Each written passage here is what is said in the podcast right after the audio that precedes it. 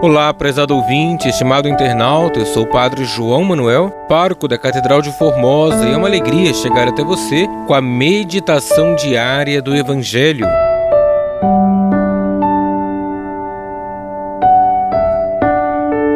Hoje, segunda-feira, da terceira semana do tempo comum, celebramos a memória de São Francisco Sales, bispo e doutor da Igreja. E vamos meditar o Evangelho de Marcos, capítulo 3, versículos 22 ao 30.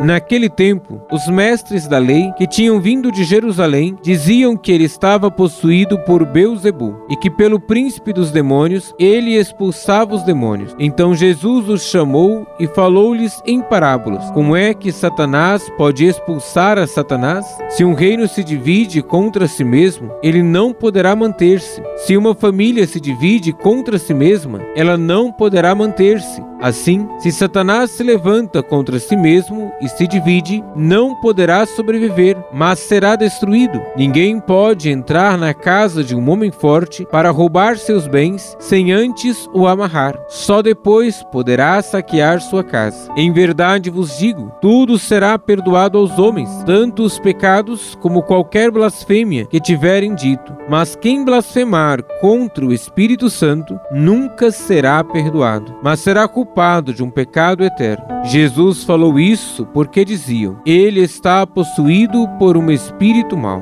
Palavra da salvação, glória a vós, Senhor.